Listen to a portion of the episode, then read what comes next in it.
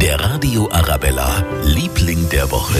Das sind vielleicht auch Sie in dieser Woche. Alle nämlich, die morgen beim World's Cleanup Day mitmachen. Bei uns in München wird auch aufgeräumt. Vom Gärtnerplatz bis zur Eisbachwelle sammeln freiwillige Helfer Zigarettenstummel und auch anderen Müll.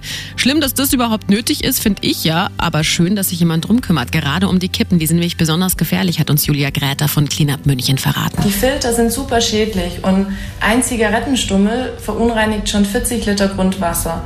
Und auch Tiere zum Beispiel essen die gerne und das ist natürlich für die super schädlich. Deswegen ist es eben von ganz, ganz großer Bedeutung, dass man Zigarettenstummel nicht in die Natur wirft. Der Radio Arabella, Liebling der Woche.